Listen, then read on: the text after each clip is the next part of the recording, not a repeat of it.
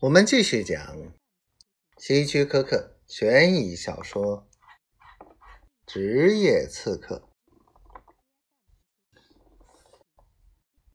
米切尔皱了下眉头，想了一想，说：“我先预付五千元，其他的事后……”他停下，我微微一笑，很显然。没有什么事后了，他让步了。不过，他不是那种先付全款的人。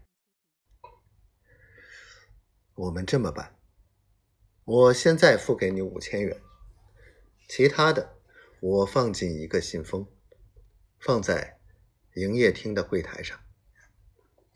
你杀了我之后，可以拿走信封。我怎么能肯定信封里装的不是报纸或者其他东西呢？你可以先看看信封里的东西，然后再杀我。这似乎很合理。从你的情况来看，您几乎是破产了。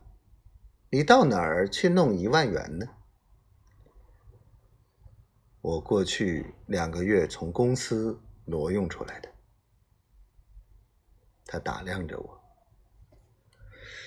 告诉我：“你经常有像我这样的顾客吗？”不经常有。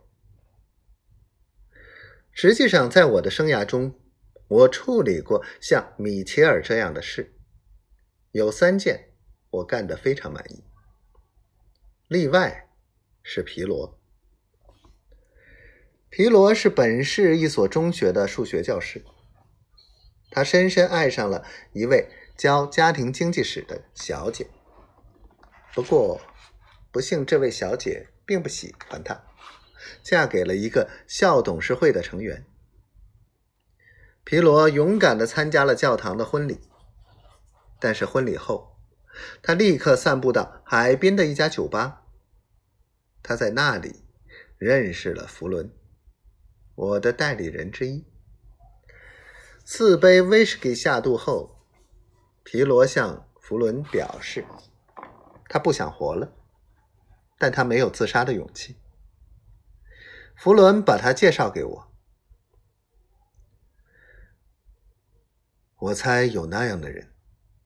他们在雇佣你之后，又改变主意，不想死了，是吗？米切尔问。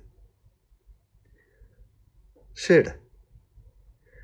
可是你一旦收了人家的钱去杀人，你就不能停下，不管他们怎么哀求，是吗？